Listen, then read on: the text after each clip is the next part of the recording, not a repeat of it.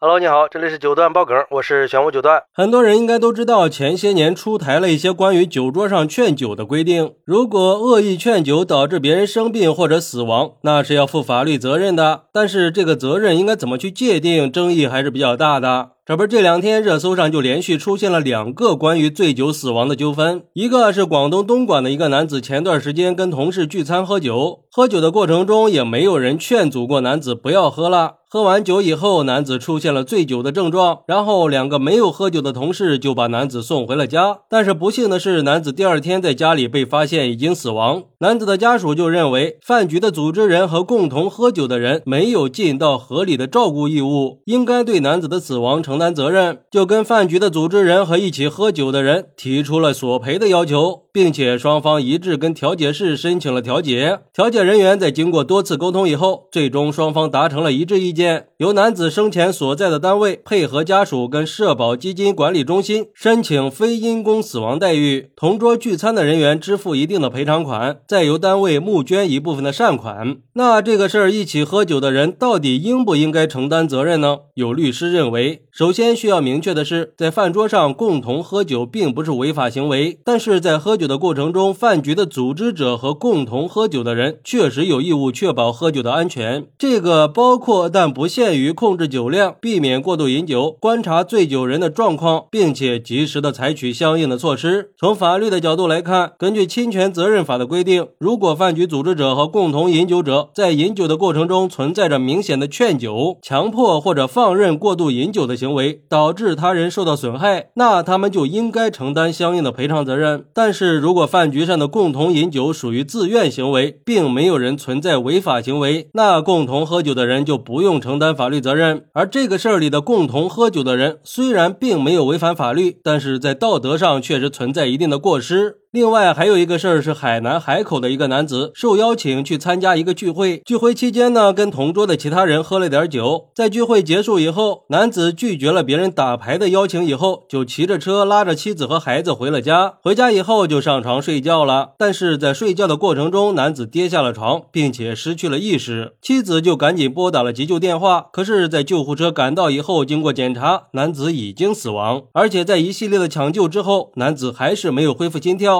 之后，经过鉴定，男子的死亡原因是心脏病急性发作导致的循环呼吸衰竭死亡。因为男子生前存在着饮酒行为，所以饮酒的行为可以成为男子心脏病发作的诱因。然后，男子的家属就一纸诉状起诉到了法院，要求当天和男子喝酒的十一个人一起赔偿，包括丧葬费、死亡赔偿金这些各项费用，一共四十九万五千两百五十四块钱。男子的妻子认为，丈夫在聚餐的时候有人进行劝酒，所以。所以，丈夫的死亡跟在场喝酒的所有人都脱不了干系，他们必须要承担责任。但是，一起喝酒的人都表示，他们并不存在劝酒的行为，而且聚会期间，男子和妻子也没有说起过男子有心脏病不能喝酒的事儿。然后，法院经过审理认为，聚会上敬酒劝酒的行为是常见的社交行为，只要不超出合理的限度，都具有一定的合理性。而在这起事件里，男子和妻子并没有明示自己有心脏病，其他人也没有超出合理限度的去劝酒，所以这十一个人并不存在侵权行为。对于男子家属的诉求，不予支持，予以驳回。不过，男子的家属不服，又提起了上诉，但是二审还是维持原判。